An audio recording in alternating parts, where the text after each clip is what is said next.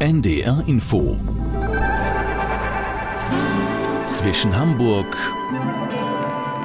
und Haiti.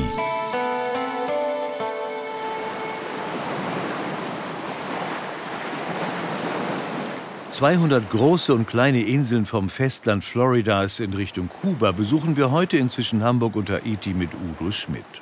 Die Rede ist von den Florida Keys und für uns war dort Sabine Löbrig unterwegs. Hallo Sabine. Hallo Udo.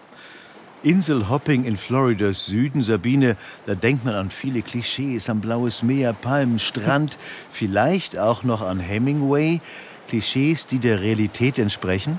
Ja, also tatsächlich sind die Florida Keys ja so ein Sehnsuchtsort, der in ganz vielem den Bildern aus diesen Werbeflyern entspricht da kommt einfach ganz viel zusammen. Also einmal die sommerlichen Temperaturen, fast das ganze Jahr über. Dann das Meer, immer in Reichweite. Dazu eine üppige tropische Vegetation, eine spannende Geschichte und viele skurrile Geschichtchen. Dann gibt's die Inselhauptstadt Key West, die ist ziemlich entspannt und vom Lebensgefühl ziemlich nah dran, könnte man sagen, an der Karibik und an Kuba. Auch sehr feierfreudig. Es gibt viele Künstler und Kreative, die auf die Keys gezogen sind und dort die sehr entspannte Atmosphäre zu schätzen wissen. Es gibt eine große LGBT-Community und all das macht es aus, dass die Florida Keys nicht nur für Mitteleuropäer in den Wintermonaten ziemlich beliebtes Reiseziel sind, sondern auch viele Amerikaner aus den nördlicheren Bundesstaaten kommen, die hier nur allzu gern ihren harschen Wintern entfliehen. Geschichten und Geschichtchen, hast du gerade gesagt, und die hören wir auch gleich von dir. Die Kies als ein Stück Tropen, das man aber nur über eine einzige Straße erreichen kann. Ist denn die Anreise problematisch? Na, eigentlich überhaupt nicht. Also man muss dazu sagen, die meisten Gäste natürlich aus den weiter entfernten Bundesstaaten oder auch aus dem Ausland, die werden natürlich über den kleinen Flughafen in Key West anreisen, anfliegen. Und ja, schon der Anflug, der ist ein kleines Abenteuer, denn man zieht eine ziemlich große Schleife über dem Meer, hat einen fantastischen Blick auf diese ganzen kleinen Inselchen. Also das allein ist schon wunderschön zu sehen. Aber zurück zu diesem Highway, zu dem Overseas Highway, der US Route Number One. Das ist tatsächlich so eine Art Lebens Lebensader, die Verbindung über teils kilometerlange Brücken von Insel zu Insel und zum Festland. Ja, und von dort, vom Festland, zieht sich übrigens dieser Highway die gesamte US-Ostküste hinauf bis zur kanadischen Grenze. Tja, aber zurück zu den Keys. In Key West beginnt diese rund 2800 Kilometer lange Straße und dieser Marker Mile Zero ist natürlich ein ziemlich beliebtes Fotomotiv. Und dieser Overseas Highway, der ist mit einem ziemlich skurrilen Kapitel in der Geschichte der Inselgruppe verknüpft, nämlich mit der Gründung der sogenannten Conch Republic, wie die Amerikaner sagen. Die Conch Republic habe ich noch nie gehört, aber du wirst uns das gleiche erklären, Sabine. Muss man die Conch Republic kennen? Na, also ich muss ganz ehrlich sagen, bevor ich auf den Florida Keys war, hatte ich davon auch noch nicht gehört. Aber Kong Republic, das bezieht sich natürlich auf die Kong, auf diese große Fechterschnecke mit diesem gewellten und markanten Gehäuse. Diese Republic, die wurde tatsächlich 1982 proklamiert. Man kann sagen, so als Trotzreaktion der Einwohner von Key West. Und Streitpunkt war nämlich ein, ja, ein Kontrollpunkt, den die Behörden eingerichtet hatten an der Schnittstelle vom Festland zu den Inseln. Sie wollten suchen nach Drogen und nach illegalen Einwanderern und das hat den Einwohnern von Key West und von den Keys überhaupt nicht geschmeckt. Sie haben befürchtet, dass dort unheimlich lange Wartezeiten an den Kontrollpunkt entstehen, Touristen abgeschreckt werden und ähm, deshalb hat man dann also kurzerhand sich losgesagt von den USA, sogar den Krieg erklärt, aber schon bereits nach einer Minute wieder kapituliert und eine enorme Summe an Schadensersatz gefordert. Ein riesiger Medienrummel war das natürlich, der dazu beitrug, dass der Kontrollpunkt schnell wieder beseitigt wurde. Ja, es wird aber natürlich immer noch gefeiert, einmal im Jahr, dieser sogenannte Unabhängigkeitstag mit einer riesigen Parade durch Key West. Die Kong, die große Fechterschnecke, ehrlich gesagt, von der hatte ich auch noch nie gehört. Wir sind jetzt mit Sabine Löbrig in der Kong Republic, in der ehemaligen Kong Republic unterwegs und hören von einem legendären Goldschatz.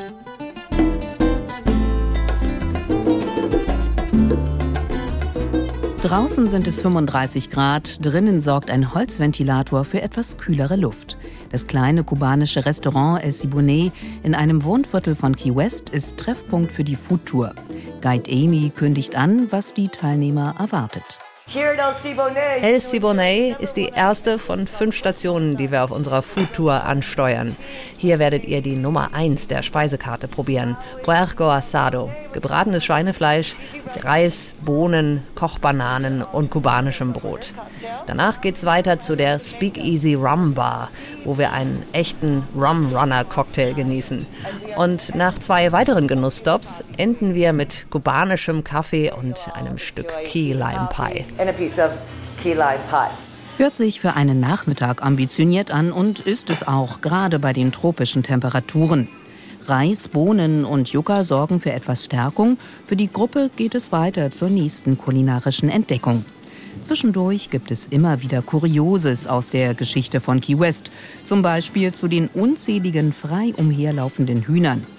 Ursprünglich hätten kubanische Einwanderer die Tiere mitgebracht, erzählt Emi, zur Selbstversorgung und für Hahnenkämpfe. Doch die wurden dann verboten. So everybody opened up their coops, let the chickens roam free. Daraufhin öffneten also alle ihre Hühnerställe und ließen die Tiere frei. Heute stehen sie unter Schutz. Sie laufen überall herum und wir müssen mit ihnen klarkommen, auch wenn man ihnen manchmal am liebsten den Hals umdrehen würde. Ich habe vor meinem Fenster normalerweise eine ganze Familie, die dort ständig für Krach sorgt. Daran muss man sich wirklich gewöhnen. Aber sie haben auch ihr Gutes. Sie fressen Skorpione, Kakerlaken und andere Insekten. Mit Emi geht es Richtung historisches Zentrum, vorbei an bunt gestrichenen Villen mit schattigen Veranden, auf denen man wunderbar eine Siesta halten könnte. Ausladende Bäume werfen Schatten, üppige Blüten duften intensiv. Auf den Straßen ist die Stimmung entspannt, selbst auf der von Restaurants, Bars und Geschäften gesäumten Duval Street.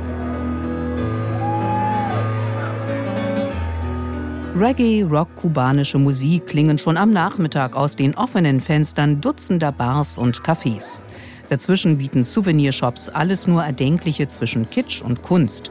Es riecht nach Concfritters, also nach frittierter Meeresschnecke und nach aromatischem kubanischen Kaffee. Nur 90 Meilen ist man hier von Kuba entfernt.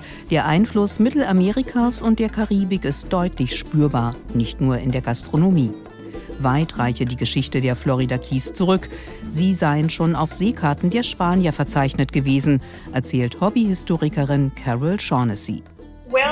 Nicht lange nachdem Christopher Columbus 1492 in Amerika an Land gegangen war, machte sich der spanische Adlige und Entdecker Ponce de Leon mit seinem Gefährten Antonio de Herrera auf die Suche nach der Quelle der ewigen Jugend. Dabei segelten sie an den Florida Keys vorbei. Das war im Mai 1513. In ihren Aufzeichnungen beschrieben sie die Inseln als Los Martires, weil sie den Eindruck hatten, die Felsen würden von weitem wie Märtyrer aussehen. Im frühen 19. Jahrhundert nutzten Piraten die Inseln als Verstecke. Um dem ein Ende zu machen, wurde eine Marineeinheit stationiert und die Regierung trieb die Besiedlung der Inseln voran. Es kamen Abenteuerlustige und Unternehmer, die beispielsweise mit dem Ausschlachten von Schiffswracks ein Vermögen verdienten. Davon gab es rund um die Inseln reichlich, wegen Stürmen, tückischen Strömungen und Untiefen. Seit dem 15. Jahrhundert waren die meisten Gebiete im heutigen Latein- und Südamerika spanische Kolonien. Und ein bis zweimal pro Jahr machten sich Schiffe auf den Weg nach Spanien, die voll mit Reichtümern aus den Kolonien beladen waren. Sie segelten stets an den Keys vorbei, weil sie hier auf den Golfstrom trafen, der sie schneller nach Europa zurückbrachte. because that was the way that they picked up the Gulf Stream that carried them to Europe. 1622 war eine solche Flotte auf dem Weg nach Spanien, als sie in einen Sturm geriet. Die mit Gold und anderen Schätzen beladene Atoscha ging unter.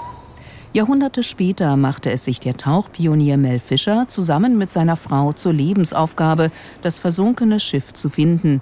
Und 1985 war es nach aufwendiger Suche soweit. Seitdem hat Fischers Team Objekte im Wert von 400 Millionen US-Dollar vom Meeresboden geborgen, darunter Silberbarren, nautische Instrumente, Dutzende Kanonen und Gold. Einen Teil davon kann man heute im Mel Fisher Museum in Key West bewundern. Zum Beispiel mit Smaragden besetzten Goldschmuck und Silberbarren. Und die Suche sei längst noch nicht zu Ende, sagt Carol Shaughnessy. Die Suche geht weiter, natürlich. Denn man weiß, dass auf dem Meeresboden noch viele Schätze liegen müssen. Das Abenteuer ist also noch längst nicht zu Ende.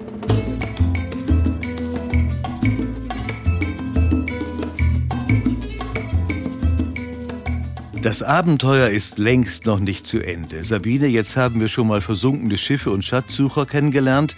Zur jüngeren Vergangenheit der Florida Keys gehört aber auch noch ein berühmter Schriftsteller, ne? Ja, du spielst natürlich auf Hemingway an, oder? Ganz genau, den meinte ich. Erzähl mal. ja, also Hemingway hat tatsächlich ähm, einige Zeit ähm, in Key West gelebt und zwar mit seiner zweiten Frau Pauline. 1928 sind die beiden dorthin gezogen in ein Haus, das damals nicht in allerbestem Zustand war, aber einen großen Garten und eine umlaufende Veranda hatte. Also eigentlich eine sehr schöne Villa, die natürlich heute in einem ganz anderen Zustand ist, als sie 1928 war. Tja, und der Autor, der schrieb hier unter anderem, wem die Stunde schlägt. Und er war natürlich natürlich als passionierter Angler in Key West wirklich in einer Umgebung, wo er seinem Hobby, seiner Leidenschaft frönen konnte und ja, sehr oft dem Hochseefischen nachgehen konnte. Heute ist diese Villa ein kleines Museum und eigentlich einer der touristischen Hotspots in Key West, also immer viel los dort aber ich würde sagen, unbedingt einen Besuch wert. Schon allein wegen der, jetzt bitte festhalten, sechsziehigen Katzen, die dort durch den Garten streifen. Das sind nämlich alles Nachkommen von der sechsziehigen Katze Schneewittchen. Und die wiederum war ein Geschenk, das Hemingway von einem Schiffskapitän als Glücksbringer bekommen hatte. Wem die Stunde schlägt, man kann schon sagen, das ist so Hemingways Hauptwerk, neben Der alte Mann und das Meer natürlich auch. Genau. Sein Wohnhaus ist ein Museum inzwischen, hast du eben gesagt, aber es gibt noch einen weiteren Ort für, für wirkliche Hemingway-Fans, richtig? Na klar, nämlich seine Lieblingsbar, das Sloppy Joes. In dieser Bar hat Hemingway offenbar unzählige Stunden verbracht, unter anderem in Gesellschaft anderer lokaler Berühmtheiten oder auch anderer Künstler. Hemingway war auch mit dem Betreiber der Bar gut befreundet, denn beide waren leidenschaftliche Angler und waren oft zusammen auf dem Meer unterwegs. Und noch eine kleine Anekdote aus Hemingways Leben. In dieser Bar hat Hemingway seine dritte Frau kennengelernt, für die er sich dann von Pauline scheiden ließ und mit der er dann schließlich nach Kuba gezogen ist. Heute ist das Sloppy Joe's einfach eine Institution in Key West, hat Kultstatus und man muss dort einfach mal hingehen und einen Drink nehmen. Tja, Hemingway und Florida, ganz offenbar ja eine ziemlich enge Verbindung. Sabine, als du dich für die Reise in die Florida Keys entschieden hast, ging es da um Hemingway? War das ein entscheidender Grund für dich? Na, ich würde sagen, das war eigentlich eher so eine untergeordnete Geschichte. Ähm, es ist natürlich, finde ich, immer spannend zu sehen, in welchem Umfeld eine solche Schriftstellerpersönlichkeit dann gelebt hat und gearbeitet hat. Und es tatsächlich auch einige Orte gibt, die man noch besuchen kann, die ganz eng mit seinem Leben dann verknüpft sind. Aber eigentlich muss man doch sagen, die Kies sind so ein Gesamtpaket eben aus Lebensgefühl, aus Gastronomie, aus Kultur, aus Geschichtchen und natürlich auch aus ganz viel Naturerlebnis am und auf dem Wasser. Genau, und dann gehen wir jetzt mal einen anderen Teil dieses Gesamtpaketes Kies an und schauen auf das schöne, wichtige Meer und gehen jetzt mit Sabine Löbrig auf Delfin- und Schnorcheltour. Wo früher in Key West die frisch an Land gebrachten Shrimps und Schwämme in Schuppen und Hallen verarbeitet und für den Weitertransport vorbereitet wurden, dümpeln heute am Historic Seaport schnittige Yachten und Ausflugsboote. Dazwischen der Katamaran von Honest Eco, einem Unternehmen, das bei seinen Delfintouren den Umweltaspekt in den Vordergrund stellt. Der Cut hat einen Elektroantrieb, Wasser gibt es aus wiederverwertbaren Plastikflaschen und die Snacks an Bord sind gesund und stammen von regionalen Anbietern. Kaum ist das knappe Dutzend von Gästen an Bord, da gleitet der Katamaran auch schon leise aus dem Hafenbecken hinaus aufs Meer. Uh, es gibt hier ein Gebiet, das die Einheimischen den Spielplatz der Delfine nennen. Ich würde es eher als Sandbank bezeichnen, wo man die Tiere häufig antrifft. Das Wasser dort ist recht flach, der Untergrund sandig. Das scheint größere Gruppen von Delfinen anzuziehen. Drücken wir mal die Daumen, dass das auch heute so ist. erzählt Jacqueline, die die Gäste an Bord betreut. Vorbei geht es am Inselchen Sunset Key, auf dem die US-Marine früher Treibstoff lagerte und auf dem heute Eigenheime und ein schickes Resort stehen. Und an Wisteria Island. Die kleine Insel entstand, als man im späten 19. Jahrhundert eine Fahrrinne zum Hafen von Key West ausbaggerte und hier das Sediment anhäufte. Längst ist der kleine Flecken mit grüner Vegetation überzogen, vor allem Kiefern wachsen hier. Nun sind wir schon fast auf dem offenen Meer und Jacqueline öffnet einen dicken Ordner mit Fotos von den Delfinen, die hier in der Region regelmäßig gesichtet werden. Um, so far, we've been able to track about 130 dolphins that call the area home, which is really awesome. Bislang haben wir rund 130 Tiere identifiziert, die regelmäßig hierher kommen. Denn für Delfine ist dieses Gebiet aus verschiedenen Gründen attraktiv. Wir sind hier zwischen dem Atlantischen Ozean und dem Golf von Mexiko, aber die Gewässer rund um die Keys sind größtenteils recht flach. Es gibt aber zwei tiefere Kanäle, die man ganz gut als Förderband für Fische bezeichnen könnte. Von denen gibt es auch im Key West Naturschutzgebiet reichlich. Praktisch für die Delfine. Ihnen wird so ihre Hauptnahrung durch die Strömungen herangespült und sie müssen die Fische nur noch herunterschlucken. Es dauert nicht lange, da lassen sich auch schon die ersten Residents blicken. Looks like we've got two here that are kind of interacting. They're definitely talking to one another uh, and probably checking out the boat a little bit. But still looks kind of like lazy sleeping now. Just coming up pretty slowly, consistently every five, ten seconds, uh, not moving all that fast. Immer wieder werden an diesem Vormittag Grüppchen von Bottlenose Dolphins, also von großen Tümmlern, gesichtet. Manche kommen nah an den Katamaran heran, scheinen die Menschen neugierig zu beäugen. Zwei Stunden und einen erfrischenden Schnorchelgang später ist der Katamaran wieder an seinem Liegeplatz. Zeit für die Fahrt Richtung Norden auf dem Overseas Highway.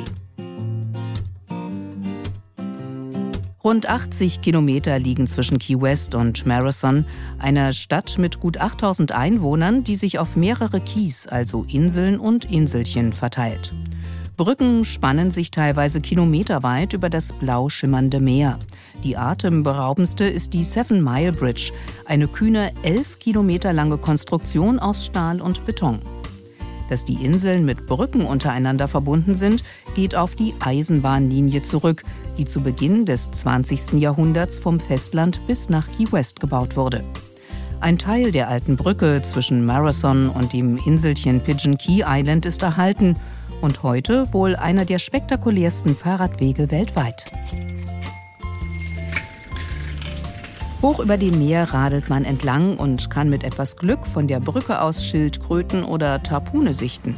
Knochenfische, die bis zu zwei Meter lang werden können. We're on the old Seven Mile Bridge, so this over here is what they call the new Seven Mile Bridge. Wir sind jetzt auf der alten Seven Mile Bridge und dort drüben sieht man die neue Brücke. Die ist in den 1980er Jahren gebaut worden. Von der alten Brücke ist noch der Abschnitt zwischen Marathon und Pigeon Key erhalten. Vor gut einem Jahr wurde das alles saniert. Aber tatsächlich fuhr hier früher die Eisenbahn. Die Konstruktion ist über 100 Jahre alt. Erzählt Julie, die in Marathon wohnt und manchmal auf der Brücke mit ihrem Hund oder auch mit Rollerblades unterwegs ist. Auf diese Weise oder auch mit dem Fahrrad ist man schnell auf Pigeon Key angelangt. Üppige Vegetation, ein Bootsanleger, ein knappes Dutzend Holzhäuser, hier lebten Anfang des 20. Jahrhunderts die Arbeiter, die die Bahnstrecke von Insel zu Insel bauten. Die visionäre Idee stammte vom Unternehmer Henry Flagler, der als Kompagnon von Rockefeller bei Standard Oil ein Vermögen gemacht und bereits eine Bahnstrecke bis Miami gebaut hatte. Erzählt Greg, der als ehrenamtlicher Guide die Geschichte von Pigeon Key erklärt. The keys back at this point in time were pretty much uncharted die ganze Gegend war damals überhaupt nicht entwickelt, mit Ausnahme von Key West. Aber dort gab es ja reichlich Gewerbe, die Schiffswrackindustrie, der Fang von Schildkröten, das Tauchen nach Schwämmen und ihre Verarbeitung, die Zigarrenherstellung. Die Leute dort waren schon immer findig. Henry Flagler also dachte sich, man müsste die Eisenbahnlinie von Miami nach Key West verlängern. Eine Strecke von 160 Meilen war das, davon 128, die übers Wasser führten. Als er sein Vorhaben 1905 publik machte, sagten ihm viele, du hast doch schon so viel erreicht, so viel Geld verdient, du musst der Welt nichts beweisen. Warum willst du so etwas Verrücktes tun? Und Fleckler sagte, wenn ich es nicht mache, dann macht es keiner. Sieben Jahre dauerte es, das ehrgeizige Projekt umzusetzen, das nach heutiger Rechnung rund 1,2 Milliarden Dollar verschlang. 4000 Männer waren am Bau des, wie es hieß, achten Weltwunders beteiligt. Oh Im Jahr 1908 schlugen sie also ihr Lager auf, das für die Dauer der Bauarbeiten bleiben sollte. Dort drüben ist das erste Gebäude. Es stammt von 1908. Alles ist original. Es musste nur über die Jahre restauriert werden. Von diesen Häusern gab es vier. Man nannte sie Section Gang. Das ist Eisenbahnerslang und meint Schlafsaal für den Eisenbahnertrupp. Tja, und in einem dieser Häuser schliefen 64 Männer. Die Einweihung der Eisenbahnlinie 1912 war eine Sensation und bis 1935 verbanden Züge Key West mit dem Festland, trugen dazu bei, dass die Florida Keys ein immer beliebteres Reiseziel wurden. Der Labor Day Hurricane von 1935 hinterließ allerdings so schwere Schäden, dass Reparaturen zu teuer gewesen wären. Die Bahnlinie wurde aufgegeben. Und auch das Camp für die Instandhaltungscrew auf Pigeon Key Island. Heute ist die Insel ein kleines Open-Air-Museum, das man in rund 20 Minuten umrundet hat. Dann schlendert man zu den historischen Häusern, den alten Eisenbahnerunterkünften wirft dort einen Blick auf alte Fotos und Dokumente aus der Eisenbahngeschichte und sucht sich schließlich ein Plätzchen im Schatten mit Blick auf das türkisgrüne Meer.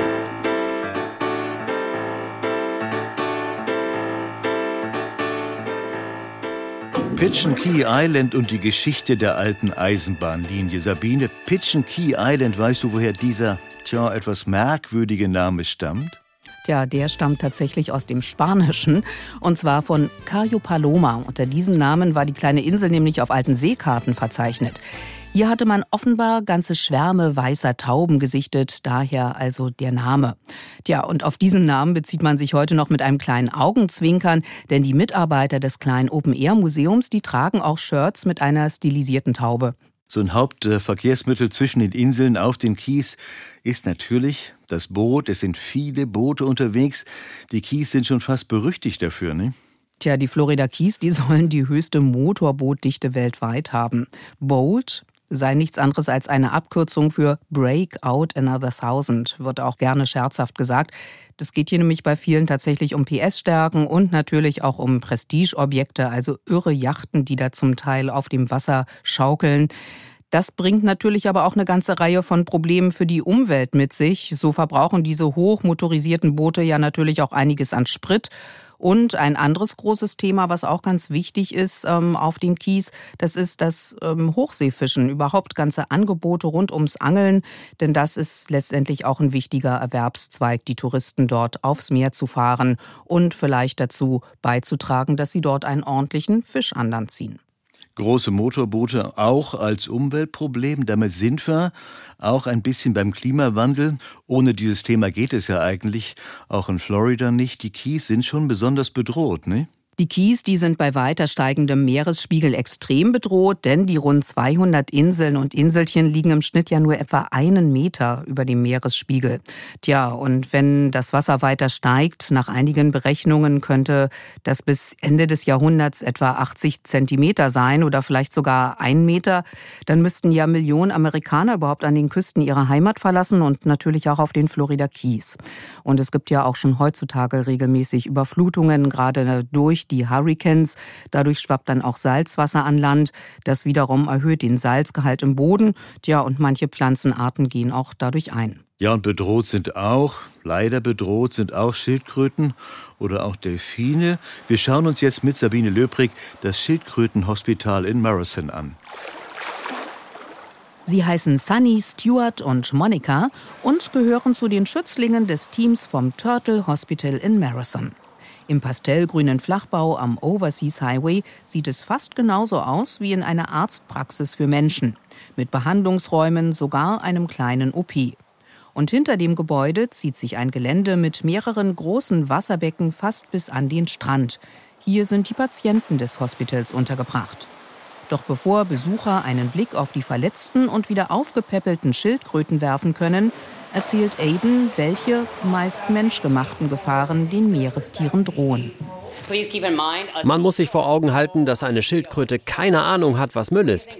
Wenn sie eine Plastiktüte im Wasser sieht, hält sie sie für Nahrung und nimmt einen großen Bissen, ohne zu wissen, dass es sich dabei um nichts Essbares handelt.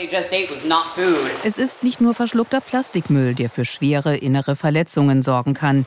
Immer wieder werden die Panzer der Tiere zum Beispiel durch Kollisionen mit Booten beschädigt oder ihre Flossen verletzt. Zudem verursacht ein stark unter Meeresschildkröten verbreiteter Virus Tumore, häufig am Panzer oder im Augenbereich. Klar sei, dass alle verletzten oder gefährdeten Tiere dringend auf menschliche Hilfe angewiesen seien, betont Aiden. Momentan haben wir hier 44 Tiere. 21 davon können wir nicht mehr auswildern, weil ihre Verletzungen durch Kollisionen mit Booten zu schwer sind. Hier auf der Tafel markieren wir immer, welches Tier gerade wo untergebracht ist und wie der momentane Zustand ist. Den größten Teil machen unsere Bubble Butt Patienten aus. Sie haben alle Namen, zum Beispiel Sam oder George. Wir werden sie gleich in echt sehen. Dank Spenden, Eintrittsgeldern und staatlicher Unterstützung kann das Team vom Turtle Hospital Tumore entfernen oder auch verletzte Flossen amputieren. Für das sogenannte Bubble-Butt-Syndrom, Schildkröten können wegen eines stark verletzten und deformierten Panzers nicht mehr abtauchen, wurde eine besondere Technik entwickelt. Dabei werden kleine Gewichte an den Schildkrötenpanzern befestigt, sie können wieder tauchen. Für das Überleben in freier Wildbahn allerdings reiche das selten aus, sagt Aiden. 2022 haben wir 26 Schildkröten aufgenommen und genauso viele wieder ausgewildert. Natürlich nicht dieselben. Normalerweise können wir rund 60 bis 70 Prozent der hier versorgten Tiere wieder freilassen. Ein spektakulärer Fall in den letzten Monaten war der von Sheldon, einer 230 Pfund schweren Loggerhead-Schildkröte.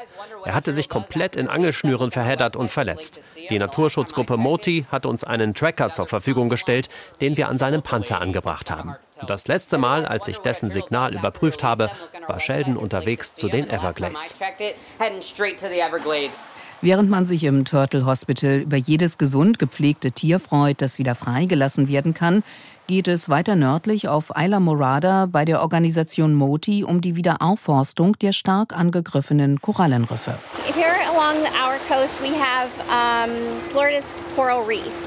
Das Florida Reef zieht sich vor den Keys entlang und ist das drittgrößte Korallenriffsystem der Welt. Es zieht sich von den Dry Tortugas bis zum St. Lucie Inlet nördlich von Fort Lauderdale. In den letzten Jahrzehnten hat es stark gelitten, unter anderem durch mehrere Korallenbleichen. Man muss leider sagen, dass es dem Riff von Jahr zu Jahr schlechter geht.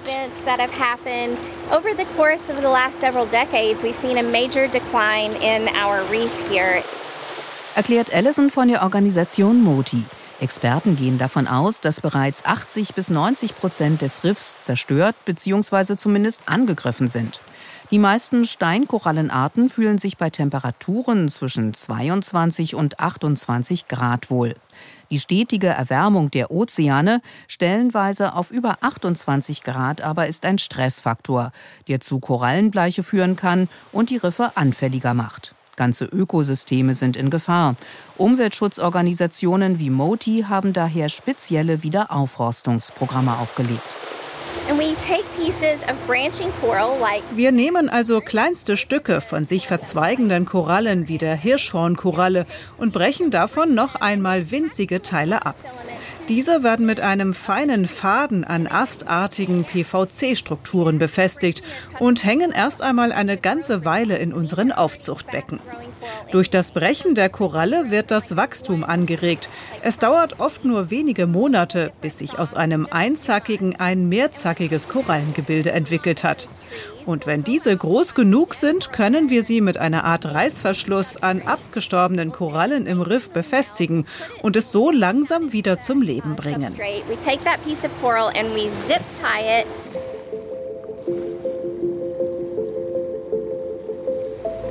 Zehntausende Korallen wachsen zurzeit an verschiedenen Modi-Standorten in Florida heran.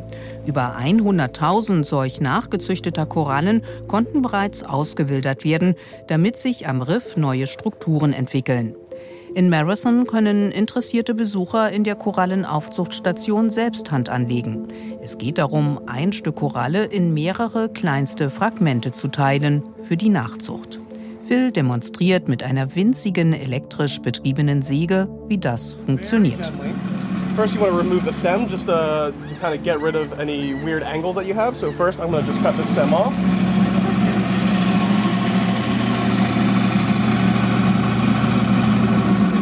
Great, clean cut. We can just set that aside. We can remove that later. Nachgezüchtete Korallen, ein ganz kleines Stück Hoffnung vielleicht. Sabine, wir waren mit dir in den Florida Keys unterwegs. Was haben wir verpasst? Was fehlt noch? Naja, man könnte natürlich auf vielen der kleinen Inseln und Inselchen Stationen machen. Da gibt's natürlich noch vieles zu entdecken, zum Teil skurrile Museen, zum Teil kann man aber auch Kajaktouren unternehmen durch die Mangroven, auch eine ganz tolle Geschichte.